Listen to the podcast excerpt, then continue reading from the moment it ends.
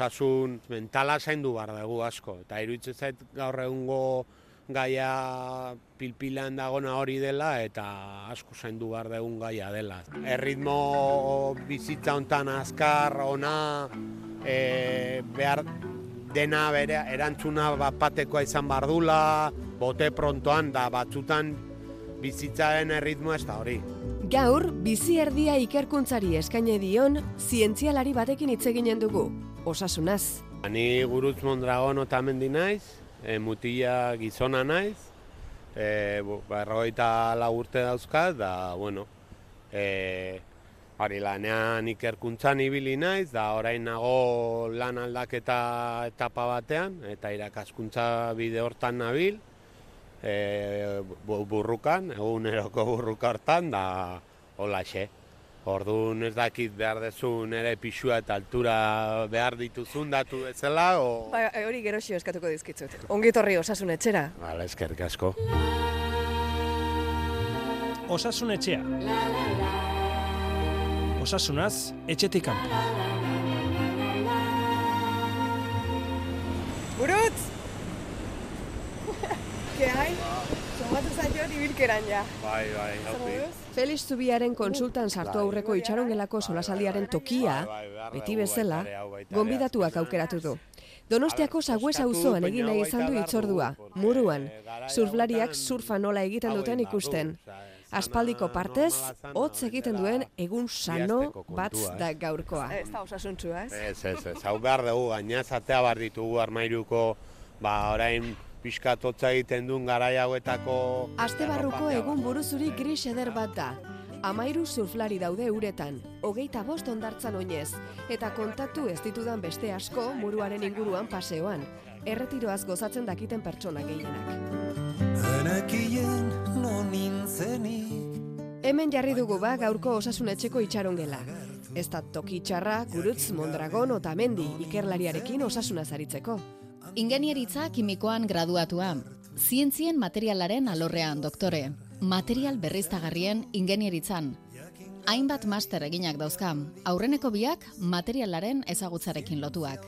Osasunaz jo tasu arituko gara, baina utzi guzue zientzia ikerlariei buruz dugun irudiaz edo aurreiritziez hitz egiten hasten. Garaiak baita aldatzen ari direla, eh? berez egia da askotan eh, ikerkuntza batzutan ikusi dela ba, han lan egiten dugunok, o lan egin dugunok, ba, pixka batzutan e, esaten den moduan eterno estudiante, no? Eta ba, irudi batzutan e, beti bizi izan du gerala diruntza, diru laguntza publikoetatik, eta batzutak ez da ondo ikusi perfil hori. Bai iruditzen zait, bai ikerkuntza aldetik hor lanean egin duten jendea baita egin behar izan du dela eta egiten ari dela lan bat e, zure lana e, gizartera hurbiltzeko lana egin behar dugu guk baita ere, baina gero baita ere, ba, hori, ba, medioetan baita ere azaldu behar zaie jendeari, ba, zientzia beharrezkoa dela, ba, gauza askori ba, erantzuna aurkitzeko, ez, eta emateko. Zientzia goren abaitzen, baketa erru Gurutzek bere urte gehienak ikerkuntzan egin ditu. GMT ikerketa taldean batez ere. Bertan, lau urtetan egin zuen doktoregoa, eta gero, material plastikoen birziklapenarekin erlazionaturiko proiektuetan parte hartu du. Gero gertatzen da hor baita ere, finantziazo kontua eta ikerkuntzan ba, batzutan ba, denak ba, lan kontratuak ba, batzuk hobea dira, beste batzuk ezain onak, eta hor batzutan baita ere egoten da olako prekariedade bat, horrek sortzen duna, baita ere pertsonaren gan. Osasunean? Baita ere, izan daiteke, bai, bai, bai, porque bai egia dela, dala esaten den moduan, e, sakonerako karrera bat, o karrera de fondo, baina baita ere azkenean dirua behar dugu bizitzeko dirua ez da dena, baina behar dezu bizitzeko.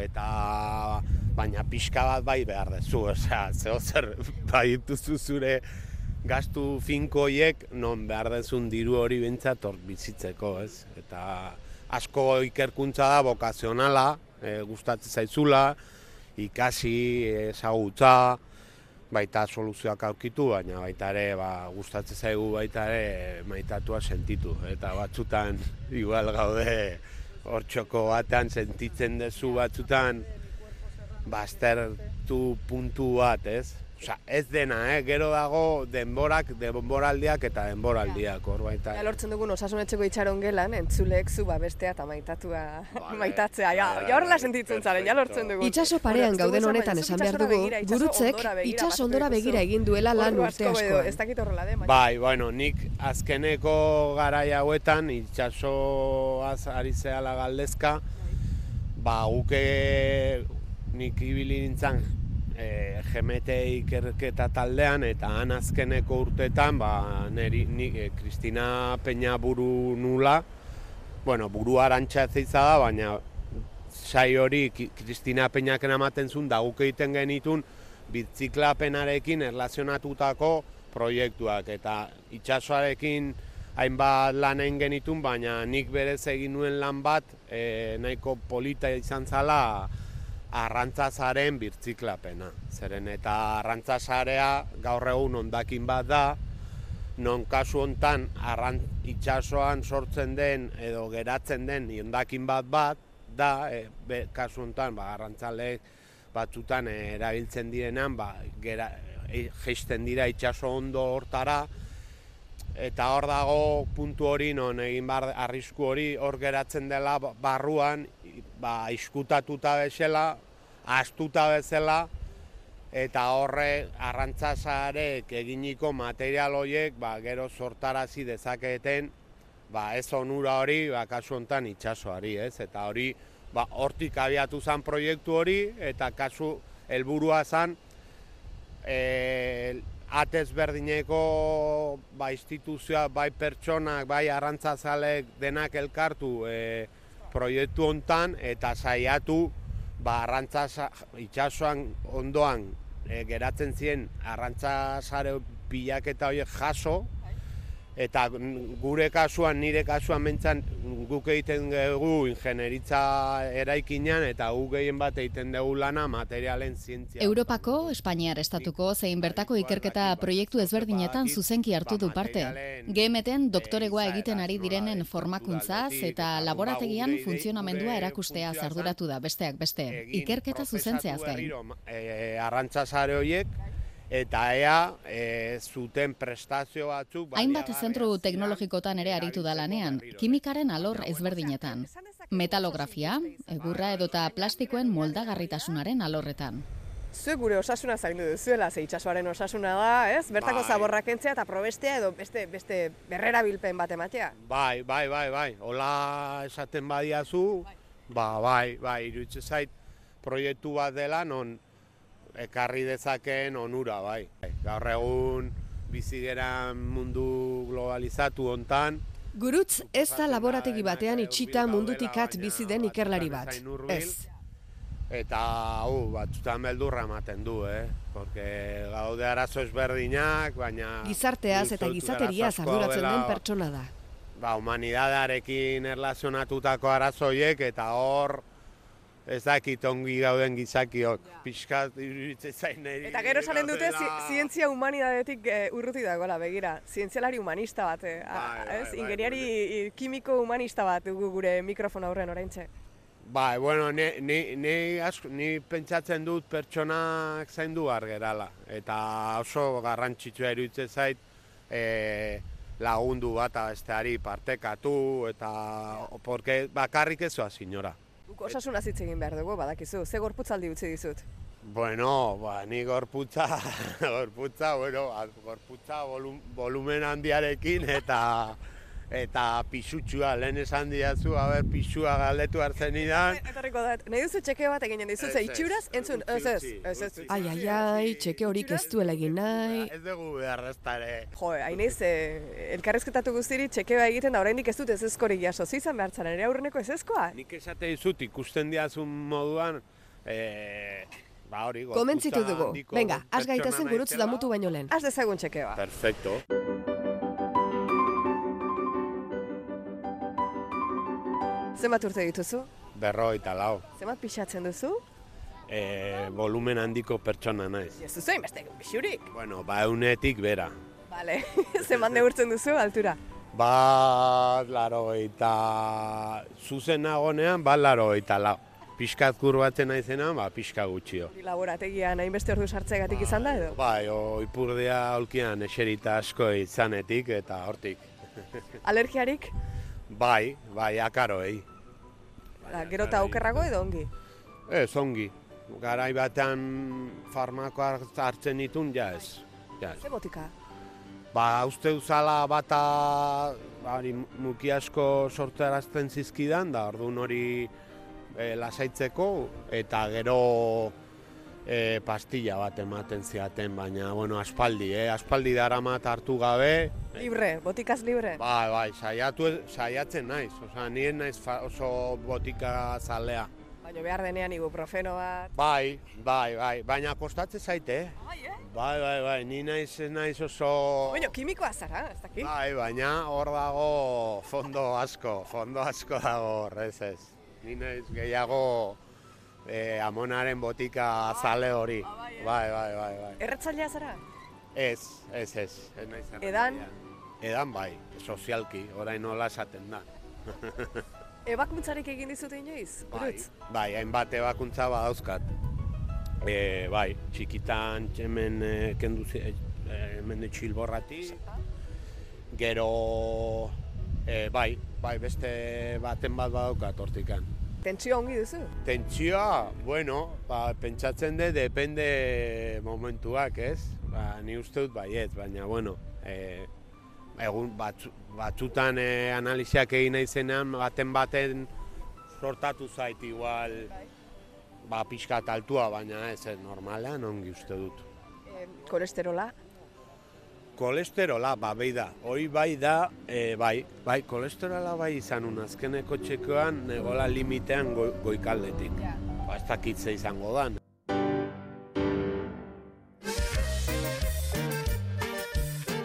Hainbat gauza atera dira azterketan. Postura txarra, akaro alergia, zilbor ebakuntza eta kolesterola. Ya me dijo el doctor muy en serio. kolesterola da hau. Orain, txertoa deituriko sendagaia heldu da. Eta erdira gesten du kolesterola bi urtean. Kolesterola odolean aurkitzen den argizaritsua eta gantzatxua den sustantzia bata. Con mi colesterol en 300, el antojo casi me domina. Y pa' colmo mi fiel chaparrita con amor me grita desde la cocina. Gorputzak ekoizten du, batez ere gibelean sortzen da, eta gainerakoa aragi gorri, gazta, gurin eta arrautzak bezalako animalia produktuen kontsumotik dator.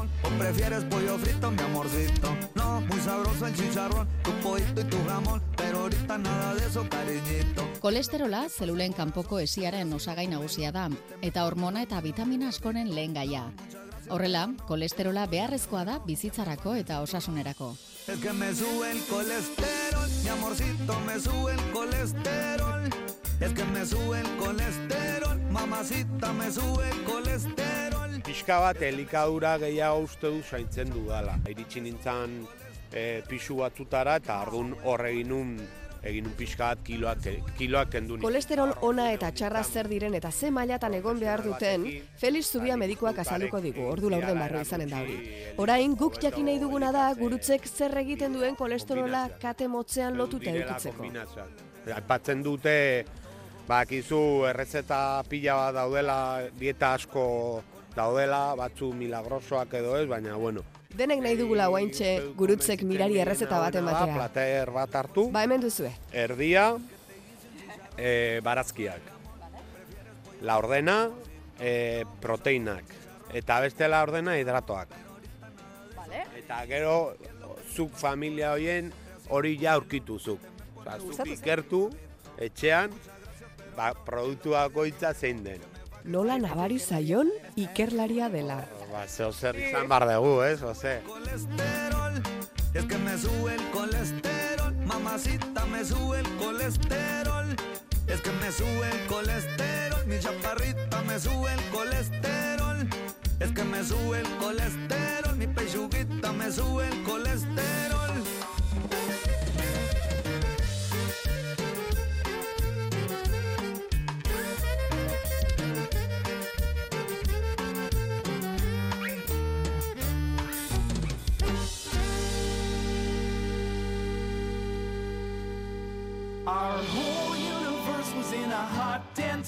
Hala ere aurreiritzi asko ditugu zientzialari eta ikerlarien inguruan.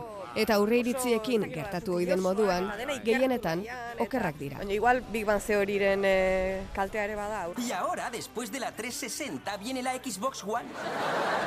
O sea, uno. Serán los segundos que estuvieron pensando cómo llamarla.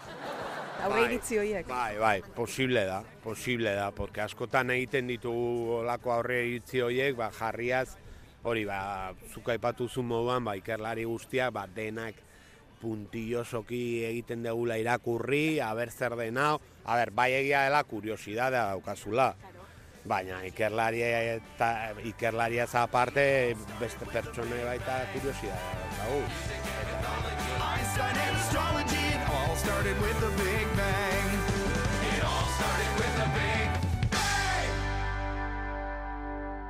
Zuk laborategi batean pasa dituzu zure bizitzako ordu gehienak? bai, bai. Bueno, bai, bizitza gaur egun- erdia laborategi batean sartuta egin bai, duenak bai, edukiko bai, ditu bai, dagoeneko zenbait aje. Eh, bueno, a ver, fizikoki, eh, atera zitzaidan beno, hemen eh, eskumuturran olako arrautza bat bezala, baina hori izan gehien bat, eh, egiten dezula idatzi asko, garai bat idatzi barzal asko, eta ordun igual ordu asko, eh, baina, bueno, osea, ez dala zer gertatzen, osea. Zer egin zenuen? Eh, Ez, ba, ba, irudi egiten zen da zauenan ordenagailuarekin idazten, ba, igual kargatzen zaizula zonalde hau, eta ordun ba, hau hemen ateratzen zaizula arraultza bat, ordun mug, eskumuturraren mugikortasun hori ezin dezu euneko eunean egin. Da izango baliz bezala aire boltsa bat hemen, non ezin, ez dizu uste mugitzen eskumuturra. Osea, gorputzak altoa emateko modu bat. Eh, Nik uste dut baiet, nik uste dut azkenan hor gorputzak esan zula, bale, lasai. zei zinen, doktorego tesia egiten orduan edo ez? Ba, uste dut baiet, uste dut baiet. De hecho, eman zidaten, badakizu orain, eh, jartzen dezula arratoia bekaldeko lako, ba ez daki nola esaten de, panela, de euskarriak, da hor eman zidaten u- unibertsitateko prebentzio eh, saietik, hori o- eman zidaten, non jar, olako bultito batekin mendi bat hori omen da, hori hori lasaitzeko edo hobetzeko. Gehientsuenak eh, bezala, gurutz ere ez da medikutara segituan joaten denetakoa. Ez, olako gauza, hori esan, la, esan larria, orduan horren naiz bere ala juten. Bai, egia ala, ez, mina, mina sentitu, adibidez fizikoko minoiek hitz egiten dugunean, e- egin behar dut izan mina, juteko. Osa, hor egoten naiz, Bai egia ala urteekin ge- leheno juten nahi ja, eh? lehen gehiago aguantatzen un, orain gehiago ja, hartzen dut, eta afuera. Vale, vale. Urteekin ordea, gehiago joaten hasten gara, beharko. Ba, ni uste dut izangoela pixka bat, ez, e, urteak iruditzen zain neri, bai, bai, bai. A ber, oso gaizki banago juten, eh, porque hortako daude, jende, me, me, me, medikuak hortako daude. Baina era- gero baita ere iruditzen zai batzutan joera dugula juteko medikora, ba, buelta bat ematera, bakizu. Noiz joan zinen zu azkena medikutara? Noiz jun naiz medikora azken aldin. Eta zergatik? Ez du ematen ba askotan joaten Badaiteke. denik. Ba, beida, e, memoria ez da nire bertute e, onena, eta ez naiz ondo akordatzen. Pero igual izango da, ba, txekeo analitikoa egin nuenean. Orain dela, pues ez dut e, oroitzen. Ba, galdetzen badizut ze mediku duzu, ze izen duen, badakizu zein den Ez. zure familia medikoa? Ez, ez. Idarik ere ez. Aha. Gizona edo Eta ez emakumea den. dakit, e, ongi, ez naiz ondo oroitzen gizona dela emakumezkoa. Oso ongi. Burutz, aspaldi joan gabe zabe. Bai, beida, orain oroitzen ari naiz pixka bat. Covid kontu hauekin, ba, nik uste dut azken aldean ju nintzela, Covid garaia pasa ostean, ba, orain dela hilabete batzuk izango dira, ba, jarri ba, urte bat baino gutxio. Medikuaren era joaten garenean beti izaten aldugu egia. Egia eskutatzen da, bai lurren, bai andromeda. Zegoen mediko aste bat eta ondo tratatu ziren. Medikuari, ba, batzutan, ez dakit zergatik, baina igual, etzaio beti egia osoa esaten. Malean egia esaten dut. Bai, bai. Iruditzen zait egia esan bar dela. E, gogorra edo eso, edo erantzun gogorra edo harina izateaz, ba, bota bar da egia esan duzu. On, azkenean hobe da, hola. Naiz eta erantzun, ba hori, sendo bat edo gogor bat jaso, baina zure bizitza da eta aurre egin behar diozu. Osea, zu zure bizitzakin aurrera zuk egin behar dezu. Egia eskutatzen da Gaurtik aurrera ez dut inoiz gezurrik izango, maltzur izango. Gezurrak esaten ditugunean gure burua engainatzen ari garela alegia. Ez dut inoiz gezurrik esango, gezurra. Gaurtik aurrera naiz inoiz xilik dituko, beldur izango. Eh, Ez dakit, ez ditu galdetu, baina ikerketa lanetan aritzen zaretena zu produktu kimikoekin da ibiltzen zara? Bai, ez? Bai, bai, bai, bai. Ibili naiz, bai, ba, erreaktibio kimikoak, e, ba, normalean dira hori, ba, azidoak, e, baseak, eta hor badaude, ba, azidoak izan daitezke, sendoak edo aulak, depende bere indar hori. Baina, bueno, hori bai egia dela, ba, jarri, e, normalean, ba, pixka bat, egin lana egin aurretik, egin behar duzu informatu, ba, gehien bat fitxa teknikoa irakurri, ze produktu kimikoekin lan egin behar dezun, eta nola erabili behar dezun, da, ni behintzat azkenean ikusten duzun moduan, ba, ja adin badaukat eta esperientzia bat izan du dut, eta azkenean, azkeneko urtetan, ba, nengon, pixka bat e, jende gaztea eta kasu hontan nire arduradunaen arteko bitartekari moduan. Orduan, ba, Nikola ikasi dut eta ni jende gazteagoan erekin etortzen zenean, gauza bat egin aurretik bati bai jartzen niela, bueno, a ber, irakurri behar ditu, ba, kasu hontan produktu kimiko esari gehala, aurkitu fitxa teknikoak, ze arrisku dauzkaten, ze nola landu behar den, eta... Zuek erabilitako produktu kimiko horiek zer arrisku daukate. Inoiz izan duzu, babestu beharra, pentsatzen dut beti, babestu beharko duzuela zuen burua, Bai, baina ze bai. neurri hartzen dituzuen eta ze arrisku dituzte. ba, kasu hontan kanpaiak, eskularruak, batzutan baita ere ba, e, e, ahoa edo edo betaurrekoak babesteko eta materiala hori izan bar du ikerketa taldea. Ez duzu inoiz istripurik izan edo bai. Ez, hombre, eh, ez, ez, istripurik ez, baina beti egon daitezke sustoren bat bai izan dut. Ez dut izan sustorik eh, ba, jun behar izan dudula, dudala eh, ba, Ikusten duzu goizean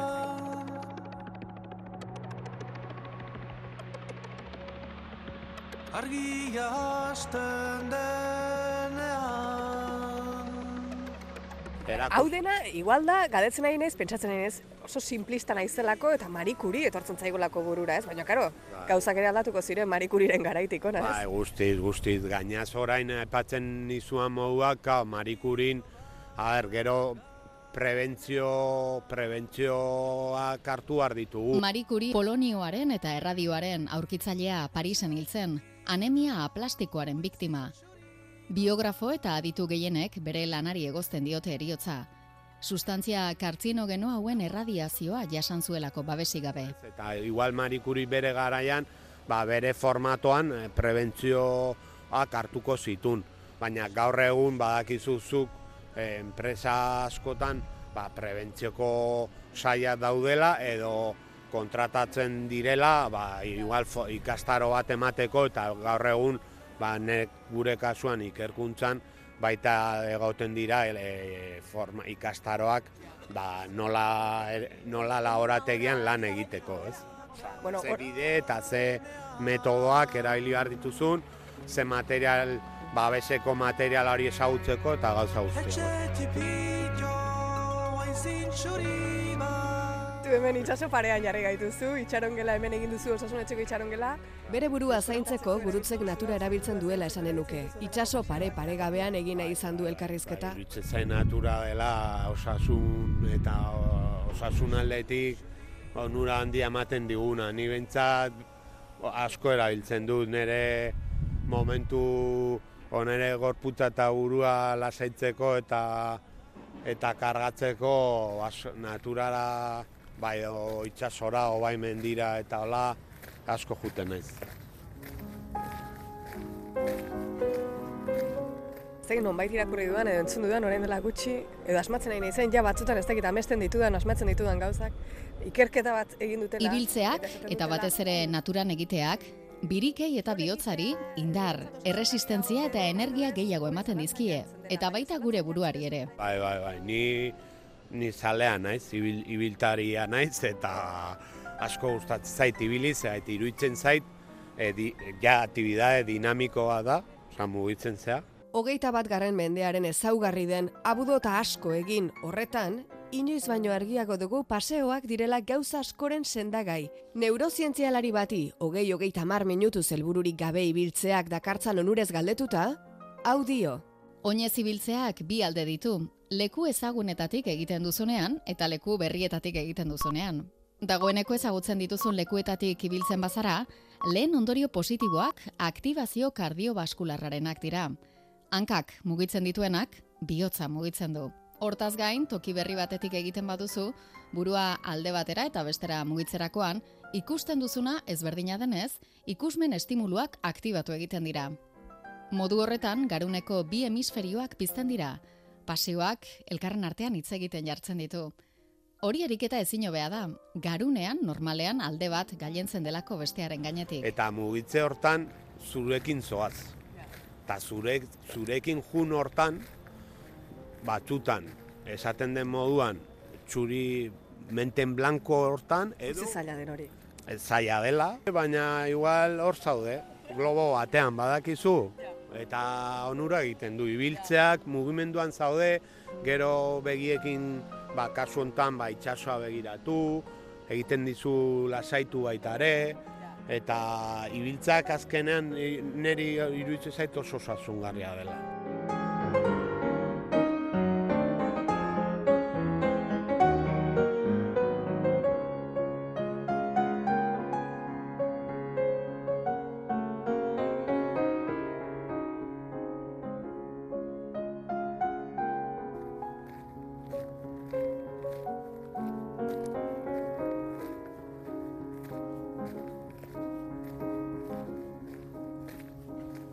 Paseoak ematen ditu lasaitzeko. Ikerlari izateari utzi dio eta irakasle lanetan hasi berri da. Orain, ba, aipatu duzun moduan nola onura egiten digu naturara jun, ba, nik orain ari naiz orain hasten, eta ardun nabil e, ordezkapena egiten. Ordun ordezkapen bide hortan, ba, nik orain berriro hasten naiz, eta ordun ba hori. Ba, Bai, eta igande go- Orain adibidez bai nago batzutan urduri egoten naiz. Hola, porque nahi dezu pixka bat markoan sartu, baina gauza guztiak denbora dakarte, eta ardun batzutan pixka bat iruditzen zait, san bar gala ez da erresa, eh? baina bakoitzari esan, bueno, bidean zaude, egingo duzu, baina, osea, neurrian, bakizu, agobia, batzutan demasian agobiatzen gera, ez? Lanik gabe ikusten duzunean zure burua egun bat, eta beste bat, eta beste bat, eta ez dela ordezkapenik iristen. Hori, bai, ba hori, hori sortarazten dizu batzutan olako agobioak, eta azkenean da, ba, bi- bizi gure bizitze hau olako Ikerlari da, izatea etxetik datorkio gurutzi. datorkit. Porque aita zan kimikaria, baina zan ikerlaria eta irakaslea baita ere. Eta gero osaba asko eta orain lengusuak eta hala baita, irakaskuntzan baita sartuta daude. Ez dakit genetikoa den, nahi gustatzen zait, ezagutzai. Felix Zubiaren kontsultan sartuko gara orain. Zubia doktorea, Mondragon Otamendi jaunak galdera bat du zuretzako. medikoari. Bueno, iruditzen zait gaur egun bizigeran igual estres bizitza hontan ze aktibidade o- onuragarri egin ditzazkegu lanetik kanpo, osasun mentala, ez? Mentala zaindu behar dugu asko. Batzutan bere ez duzunean lortzen gauzak, ba, ansiedadea, frustrazioak eta delakoak sortzen zaizkigu. Eta hori azkenan kaltetzen gaitu mentalki psikologikoki. Eh? Dena presaka egiten den gizarte hiperaktibo erdi gaizkitu honetan, horrelako izketaldi lasaiak, elkarrizketatuak nahi duen tokian, orduan eta erritmora egindakoak, osasungarriak iruditzen ari zaizkigu Euskadi irratian. Lasai, egon gitian, bakotxak berikarra eka dezan. Elkarrekin bekira denak ziekilan, ni huezugu utziko gaur bazterian. Lasai Bueno, ba, izan da duket sentsazioa, galdu dugula ikerlari bat, gizartean, galdu dugula ikerlari bat, eta aldi berean, eta ez dizut bihotzetik egiten, eh? Eta aldi berean, ba, irakasle hon bat irabaztekotan daudela gure gazteak. Bueno, bai, ikerlaria ez dut utziko izatez. Horke gustatzen zait ikertu ba, momentu oro. Ba, eskerrik asko, gurutz Mondragon. Asko zuri. Itzia. Eizu zerbait hartu? Bai, zerratik ez. Libre, libre zaude? Eguraldi honekin bai. bai, Ba, bai. zerbait hartzerak. Bueno, ze gustatzen zaizu zuri. Pintxoa bai, tortilla gustatzen zaizu. Bai. Patata tortilla bati nola esanen diogu ba ezetz. Hori bai dela osasuntsua. Zuri jartzen zea pixka, porque Bai, a ver, ez. ze, galdetuko. Eta orain entzuleok Feliz Zubia doktorearekin eta Arantxa Hartza lankidearekin uzten zaituzteko. Urrengo aster arte. Bai, eta igande goizak berak ere alaxe eskatzen du, ezta? Eskatzen du lasaitasun pikin bat gaiak lantzerako orduan, eta eta egia esan horretan saiatzen gara osasun etxean, eh? gai bakoitzari, galdera bakoitzari bere denbora eskaintzen. Ez dakizu ez ere esango duzuen, eh? baina gu saiatu, saiatzen gara bereziki Feliz Zubia, horretan saiatzen da. Kaixo egunon, Feliz. Egunon. Zer moduz? Presari gabezatoz? Bai, bai, bai, Bai, bai. Beti saiatzen gara. Batzutan landaren lanaz, azkartzen naiz neu ere, baina Bueno, ba, ondo iruditzen baldin bazaizu gurutz eh, Mondragoni erantzunez hasiko gara lenda bizi, ikerlari eta irakaslea bera. Entzun dugu, itziarrekin egin duen solasaldia eta Bueno, berak zioen estres bizitza honetan, ze ariketa egin ote ditzakegun lanetik kanpora zer gomendatuko zeniguken Feliz, ze osasun mentala zaindu beharra dagoela, dena presaka, dena bapatean eskuratu nahi dugun garai honetan, gizarte honetan, dena ondo ez, baina hobeto, perfecto egin nahi den gizarte honetan, ezta? Eta horre gure burua batzuetan gaixo arazten digula eta maiz gaixotzen garela horrekin ere. Beraz, ongi etorriko litzaizkiguke aholku orokor batzuk, Felix. bai, bueno, ez da erreza, ez? E, azkenean, e, gizarte bakoitza komendu bere bizimodua, eta bizimodu bakoitza ba, bere gaixotasuna, ez? Eta gurean, ba, enpresaka bizi gara, e, aipatu duzun bezala, dana hain ondo egin behar da, ez? Ez da onartzen, eta Erdipurdiko ezer, ezta? Ez, ez da onartzen erdipurdiko ezer, eta gainera ez da onartzen geuk esatea ere. Hmm. Ez, badirudi, ba, esate bitu, ba, gauza hau ez dut ondo egiten, edo honetan ez naiz oso ona, edo horrelako esaldiak ere, bueno, e, hiru ikuspuntu emango ditut, baina hau e, oso pertsonala da, eh? E, tartekoa zientifikoa izango da, eta aurrena eta azkena ezain zientifikoak, baina esaten dute osasuna orokorra dela, ez? E, ez e, osasunaren definizio bat bada, esaten dute iritsi ezina dela, eta osasuna dela erabateko ongizate fisiko, mental eta soziala. Bai. Orduan, pentsa ez, noraino joan barko genuken, baina, bueno, e, batetik filosofia esango genuke. E, hau da, bizitzan zer den garrantzitsua galdetu geure buruari, zeri ematen diogun lehentasuna, ez? E, hau da, lanain garrantzitsu alda, diruen garrantzitsu alda, e, posible alda beti irabazle izatea, posible alda beti onena izatea, posible alda akatzik ez egitea, ez? E, horren beste gauz egin behar alditugu. Bueno, gutxienez galdera egin eta lehentasunak ezartzeak ere laguntzen du, ez? Norberaren bizi filosofia, ezta? Bai, hori da. Eta askotan e, gauza txikiekin itotzen gara, eta ez gara konturatzen zenbat gauza on ditugun, ez? Eta hori filosofiak lagunduko digu, norberaren bizi filosofia egiten, ez? Filosofia beharra da letra txikiekin eta letra hundiekin ere bai, nahi Bai. duen aretz. Bai, eta filosofia orokorrera iritsi ezin badugu, ba, norberaren abintzat landu, ezta? Ni norberetik hasi eta ni neuretik hasi eta gero iritsiko naiz behar bada orokorra gora. Bale, ondo. Gero beste bat, hau bai frogatuago dagoela, Mhm. e, norberari estresa kanporatzen laguntzen dioten jarduerak egitea. Bota. Hau da, e, ba- bakoitzak aukeratu beharko du edo ikusi beharko du zerk betetzen duen eta benetan zer gustatzen zaion estresa kentzeko.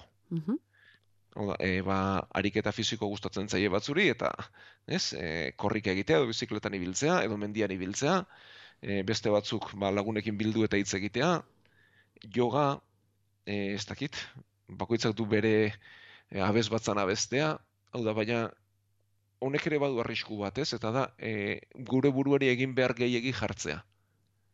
Orduan ez, beharko luke zerbait, derrigorrezko ez dena, baina beten, azetzen gaituena, betetzen gaituena, eta jarduera horietan, e, gurek estres hori edo gure ezin hori kanporatu edo gutxienez alboratzeko gai garen eh, jarduerak egitea. Mhm. Ados. Baina presakako dinamaikan sartu gabe. Mhm. Hau da, gaur hau egin behar dut eta bihar beste eta urrena bestea. Hori ez dadila azkenean- berriz ere estres sorgarria izan, ez? Hori da, hori da. izan, bale. Vale. Bale. Eta gero azkena hau ere neurea, eh? Mhm. Baina begirada kolektiboko zerbait egin. Mhm. Hau da, askotan, en, gure buruari begira bizi gara denbora askoan, ez? Ni, ni, ni eta ni, eta jardueretan sartzen naizenean ere, ez? Askotan ni eta berriz ere ni. Bueno, taldeko zerbait egin, kolektiboa den zerbait egin, eta begirada zabaldu. Eta pentsamentua bestei eskaintzea ere, denbora bestei eskaintzea ere, jarduna bestei eskaintzea ere, ona da. Eta bakoitzak ikusiko du, ba, non sentitzen den hobeto eta zer duen inguruan, ez? Mhm. baina ez aliteke auzo elkarte bat, euskara elkarte bat, guraso elkarte bat, ez dakit, bakoitzari gustatzen zaiona kirol talde bat, Bai, bai, horlako asko daude.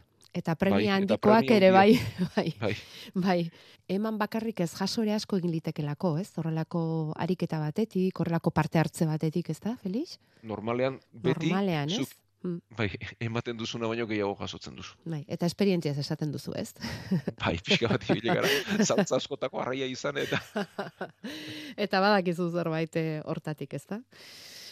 Hor gelditu dira, Feliz Zubiaren aholkuak, beti osasun etxea e, nahieran aurkituko duzuela jakintzazue, e, berri zentzu nahiko bazen dituzte, norbaiti gomendatu edo dena delakoa, eitb.eusetik, Feliz Zubia gure medikua osasun etxean Donostia ospitaleko zainketa berezien unitatean zerbitzu buru. Saia gaitezen beraz e, bizitza lasai hartzen, guk hori egiten dugu, eh, igandetako ordu erdi honetan, mm, eguna hasten ari gara, esate baterako, beraz, alagoazten amarrak arte daukagun tarte hau elkarrekin lasai egitera, egun onda izuela denoi, eta batez ere mila esker horregoteagatik.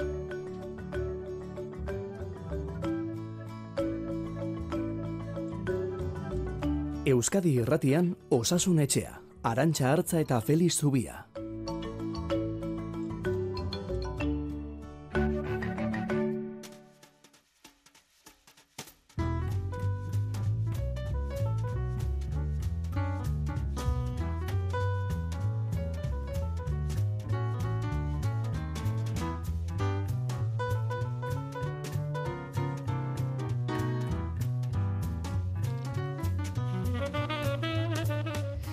Teknikoak biluztu eta Feliz Tubiaren azalpenez jansteko saioa izango da azaroko lehen dabiziko hau. Prolaktina da hoietako bat. Leukomalazia prebentikularra bestea. Kaltsifikazioa besaburuan eta oinetako fastitisa hoiek ezagunagoa zaizkigu baina axaletik beraz sakonera sartuguko gara. Ea astirik badugun trokanteritisa lantzeko, gaien zerrenda egina dago, Feliz Zubiak eskuetan dauka, ongi aztertua, beraz astea bestelakorik ez dugu. Lasaitasunez, eh? baina pausari gabe ibiltzea dugu honena. Amarrak jotzean, aste honetan osasun etxera inguratu zareten guzti hoi ezpada, gehien hoi erantzuna eman alizateko.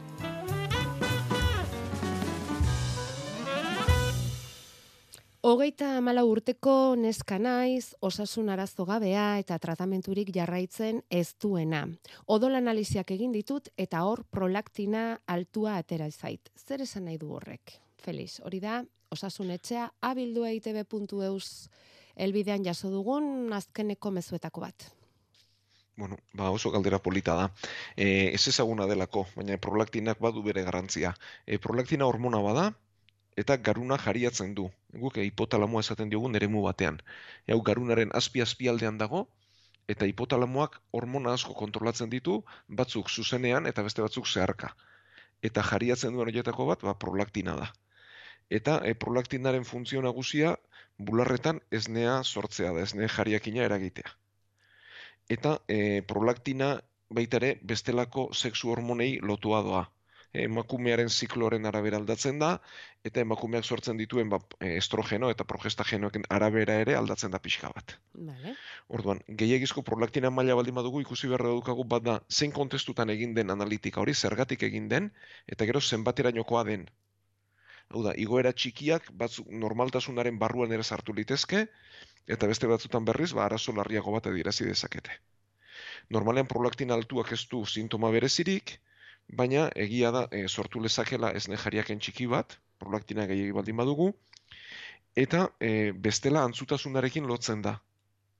E, prolaktina gehiagi baldin badugu, prolaktina berez naturan sortzen da maila bajuetan daukagu, baina emakumea aurdun gelditu eta gero, aurra jaio ondorenean, ba, jariatzen da, esnea sortu dadin. Eta e, ama bularra ematen ari den bitartean, prolaktina mailak oso altuak izaten dira. Eta gero, bularra ematea eteten denean, ba, normaltasunera bueltatzen dira. Aurra izan berria den, ez den, hori da, ez digu azalpenik ematen. Hori da. Eta gero, e, ikusi behar da baita ere, horregatik badiot, ze kontestutan egin den. Ze berez, prolaktina neurtu behar bada, hilekoaren irugarren bosgarren egunean neurtu behar da obulutegiak atzedenean daudela. Mm Bestela, hilekoaren zikloa bera nahikoa da igoera txiki bat emateko. Mm Vale, badira bestelako arazo batzuk ere prolaktina aldatzen dutenak eta igoarazten dutenak. Adibidez, obulutegi polikistikoak. Obulutegietan e, kiste gehiegi daude, hauek gehiegi jariatzen dute emakumezkoen hormona eta horregatik sortzen da. Gero, e, estresak eta antzietateak ere, maila unditan, eragiten dute prolaktina isurtzea hori izan liteke beste e, jatorritako bat ere. E, hipotiroidismoa ere bai. Mm -hmm. tiroide hormonaren arazoak dituena prolaktina pixka bat altu izan dezake. Eta gero badira botika batzuk ere sortzen dutenak. Antidepresiboak, antziolitikoak, baina berak antizorgailuak ere bai, ez dakigu antizorgailuak yeah. hartzen dena hoz. Yeah. Bueno, hori izan liteke beste bat. Eta gero, maila oso oso altuak direnean, berreundik gora, tumore bat bilatu beharra dago garunean badira tumoreak, onberak izaten dira, baina ipatu dugun hipofizio horretan, izan litezke tumoreak e, prolaktina isurtzen dutenak, eta ulitzateke aukerarik larriena. Beraz, begiratu behar dugu, ea antizorgailuak hartzen ari den ala ez, bularra ematen ari den ala ez, e, hori baino sinpleago eta lehenik eta behin, hilekoaren zein egunetan egin den, ja. ze behar bada, hilekoaren egun egokian eginda, Bailak mm normalak dira eta ez dago gehiago begiratu beharrik. Bai. Tiroide hormona begiratu beharko genituzke, obulutegiak, eta gero azken azkenik tumore bat, baina maila oso altuekin baztertu beharko genuke. Ui, nola nahi ere e, lotura asko ditu, eh? Prolaktina bai, bai, bai, bai, bai. eta bai, bai, eta egia da ez ezaguna zitzaigula, guri behintzat, eh, Felix? Eta esne jariakin esaten duzunean, fizikoki antzematen da? Esne jariakin hori, bularretan? Hau da, prolaktina maila nigoera oso txikia denean ez, baina prolaktinen maila igora eta hor tumore badagoenean bai, e, oda, korputzak bularra ematen ari deneko mailak edo handiagoak ditu. Aha. Orduan bularrak handitu egiten dira eta ez ne erteten da. Eta mm. ba, bularretakoak zikintzerainoko jariakinarekin bai. Mm Naiz eta aurrik ez izan edo ez, ez eh, esnea denean bestela, ez? Aurra izan ondoren esnea denean bestela. Ados, bueno, ba, momentuz hori da esango duguna, eskerrik asko zalpen hauen gati guztien gatik feliz eta, eta bueno, gure ganako konfiantza izan eta galdera bidali digulako, e, neska honi, Eta azalpen gehiago beharko balu edo argibide gehiago beharko balu, ba, badakizuen on gauden. Gure e-maila osasunetxea abildua eitb.eus.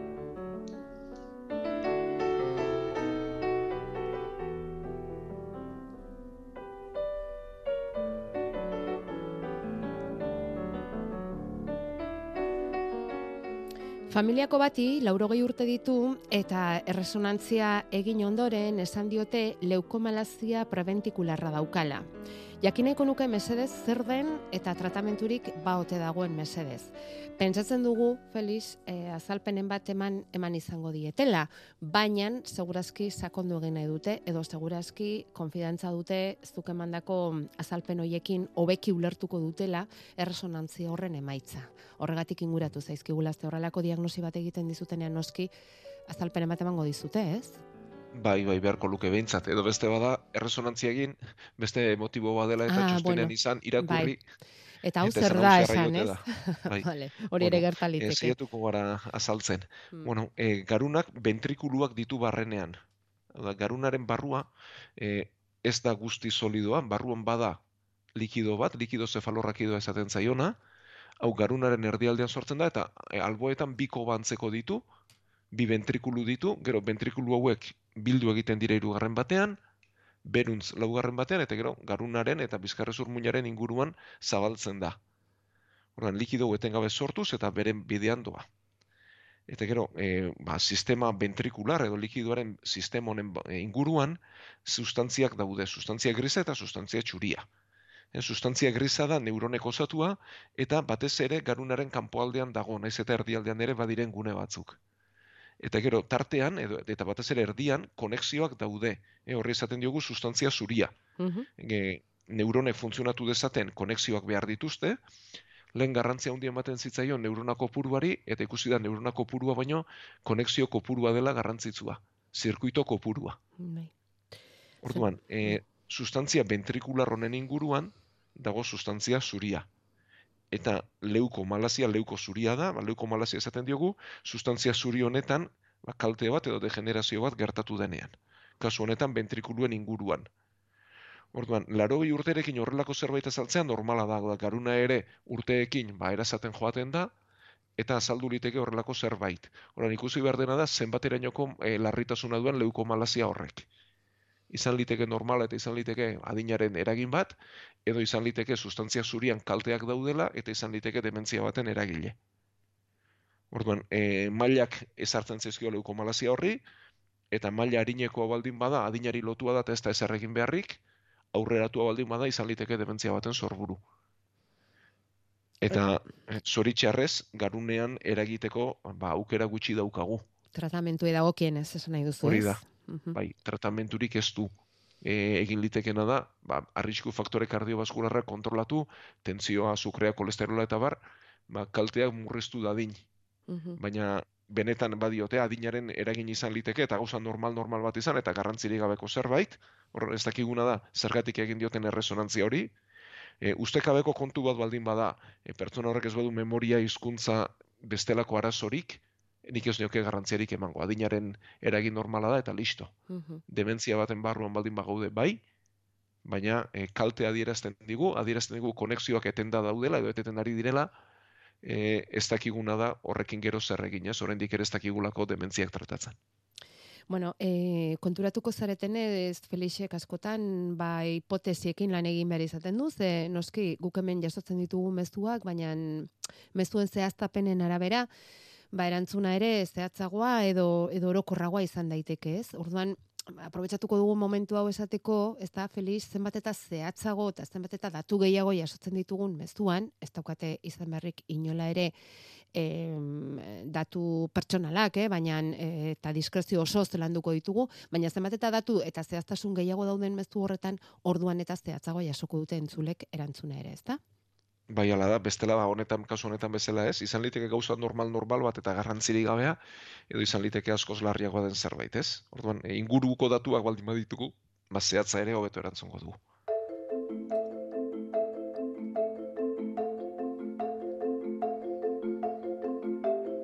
Gure WhatsAppa 6 sortzi sortzi 666 000. Berrogeita amaika urte ditut eta kaltsifikazioa sortu zait besaburuan. Zer da komenigarria eta zerrez, nola sortzen da, ze egun batetik bestera sortu zait, galdetzen du Felix. Eta hori gutxi balitz bezala, ba, orain oinean fastitisa duela esanez e, daukagu entzule hau Felix. Beraz, e, gauza biei buruz hitz egitea, nahiko luke. Bueno, ba, gustora. Baina lehenengo esaldia bintzat ez dugu zuzen bota. Kaltzio ez da egun batetik bestera sortzen. Geuk topatu bai, baina sortu ez. E, kaltzioa mineral bada, badakigu, eta batez ere ezurrak sortzeko beharrezkoa daukagu, edo hortzak sortzeko. Baina gorputzean antura inflamazio mantendua denean, gorputzak kaltzioa sortzen du inflamazio horren erantzunaren barruan eta modu desegokian e, azaltzen den kalzio bat izango litzateke. Beraz, beti inflamazio bat dago azpitik, denbora mantentzen den inflamazio bat, eta gero azaltzen da kalzifikazioa. Vale. Adibidez, artrosi bat denean, belaunean azaltzen da, edo aldakan. Bizkarrezurraren inguruan ere pilatzen da, ba, bizkarrezurreko artrosi edo antura horren barruan. Eta kasu honetan sorbaldan daukagu. Eta e, sorbaldan tendoietan azaltzen da, eta batez ere atzeko aldean. E, hor bada, e, errotatzaileen mauka edo esaten dioguna, sorbaldaren atzealdean dago, e, sorbalda eta eskapulak bat egiten duten puntuan, eta hor txertatzen dira muskuluak, hor txertatzen dira e, besoa goruntz tiratzen duten, goruntz eta atzera tiratzen duten e, tendoiak eta muskuluak. Orduan, hor gehiagiz, e, badute tunelantzeko egitura bat, horre esaten diogu errotatzaileen mauka edo, hor toki estu bat da, eta toki estu horretan gehiagizko landaren ondorioz, lehenik eta bain inflamazioa sortuko litzateke, antura sortuko litzateke, eta gero kaltzioa. Orduan, e, hori azaldu baldin bazaio da, normalean tendinitis bat dagoelako. Hor muskulu hoien antura bat dago, muskulu hoiek gehiagik kargatu ditugu, eta kaltzioa azaldu da lehen bezala mini gabe baldin badago eta ez badu beste eraginik, ba ez da ez erregin behar, baina mina sortzen baldin bazaio batez ere sorbaldak oruntz jasotzean edo besoak gora botatzean edo atzera botatzean, ba hor badago tendinitis bat eta hori tratatu beharko genuke. Lehenik eta baina rehabilitazio bidez, ondoren sartu litezke kortikoideak eta azken azken erremedio moduan, baina hori oso gutxitan egiten da ebakuntza balegoke. Eta oineko fastitisa, Feliz, hori oinazpiko mina da? Bai, min oso sarkorra, e, oinak badu muskulu bat lan asko eragiten dioguna, oinaren arkua mantentzen duena. E, orpotik, atzlodiaren aurreraino doa, biolin baten edo gitarra baten korda bat balitz bezala. Eta hau tiran mantentzen da, oinari forma emateko. Fastia bere inguruko azala da, eta fastitiza azaltzen da giarronik gehiagizko lana eragiten diogunean. Izan liteke puntuala egun batean izugarrezko ibilera egin dugulako, edo izan liteke mantendua denean asko ibiltzen garelako, gure lanbidea delako, edo ofizioz, edo afizioz, izan liteke oinetako desegokiak ditugulako. Horan, azaltzen dena da min zarkor bat, oina ikutu eta bere alakoan azaltzen dena, edo puntu jakin batean, horratza baten moduan azaltzen dena. Orduan, batetik atzedena eman beharra dago, bertan hotza jartzeak ere arintzen du, batzuk botila hotz baten gainean Mhm. ibiltzen dute gora eta bera Mhm. mina arindu dadin, noski antiinflamatorioak daude, eta horrekin nahiko espalitz, ba, hemen ere kortikoideak txertatu litezke azken erremedio moduan. Eta gero ikusi beharra dago zergatik azaldu den. Edo egun bateko gainkarga bat izan dugun, edo gainkarga mantendu bat eman diogun. Eta hemen, oinetako egokiak bilatzea e, tokatzen zaigu. Ez ere korrika egitekoak edo antzerakoak edo erabiltzen ditugunean, bere oinazpiaren formari egokitutako oinetakoak behar izaten ditu, eta errepikakorra bada, ba, podologo batekin aztertu eta plantilla jartzeak ere eh, emango dio azken erremedioa.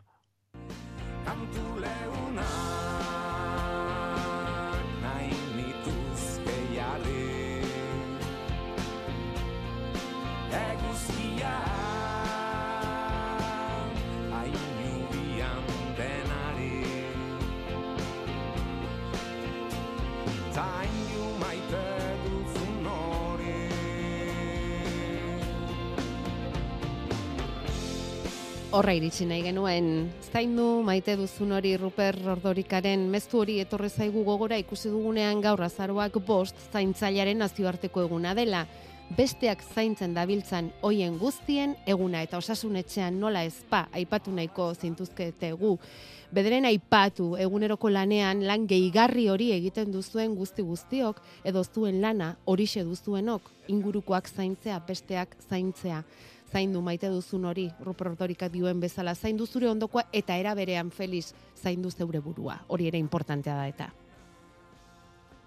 Bai, eskerrik asko zaintza lanetan zabiltzaten denoi, profesionalki edo ala beharrez, e, denoi tokatzen zaigu zaintzaile izatean neurri handiago edo gutxiagoan, ba hemendik nire aitortza, eta zaintzeko aholkua ere, ez? Hau da, norberak bere burua zaindu behar du, gero besteak zaintzeko gai izan dadin.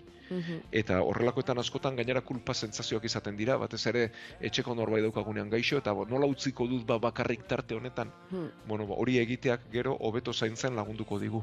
Azkenean- Eta askotan, zainketak etetea tarte txiki batez gero bueltatzeko, hobeto zaintzeko bidea izaten da. Eta hasierako puntura itzuli gara, ezta? E, geure buruari beti geure buruari begira egon beharrean, ba beste batzuei begira egoteak ere askotan lasaitasuna dakar, ikuspegi aldatzea dakar eta bueno, ba horrelaxe, mezu horrekin bukatuko dugu gaurko saioa. Mila esker Raulku guztiengatik feliz eta datorren astera arte. Gaur sortzir arte eta eskerrik asko hor zaudeten guztioi. Osasun etxea, igande goizetan, Euskadi irratian.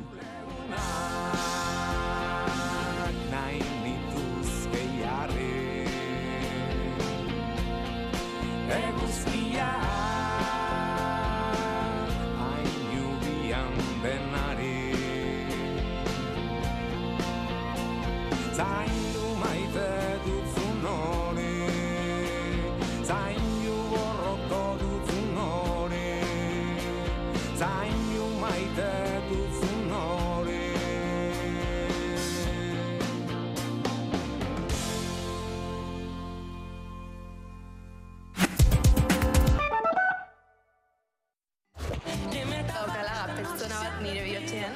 Promozio guztien leherketa gertatu zen. Barbara Goenagak Ahotsik onenaren bila gabiltza. eta Iker Bilak gidatuta. Estanda. Gaur gauean bigarren gala ETV baten. Erronka berri bat dugu Euskaldunok. Makinei, teknologiari, Adimen artifizialari. euskera irakatsi behar diegu. Milaka ahots behar ditugu. Mundu digitalean ere, euskeraz bizi gaitezen. Batu ditzagun gure ahotsak teknologiari euskaraz irakasteko. Gaitu.eus. Sartu eta eman zure ahotsa. Enpresen zein partikularren edonolako banku gestioak erreklamatzen adituak gara. Hipoteka gastuak, irekiera komisioa, prima bakarreko aseguruak, revolvin txartelak eta abar. Hidalgo abokatuak eta aholkulariak. Deitu eta zure eskubideez informatuko zaitugu. Bederatzi 00 zortzi lau 0 bat lau zortzi. Euskadi Irratia,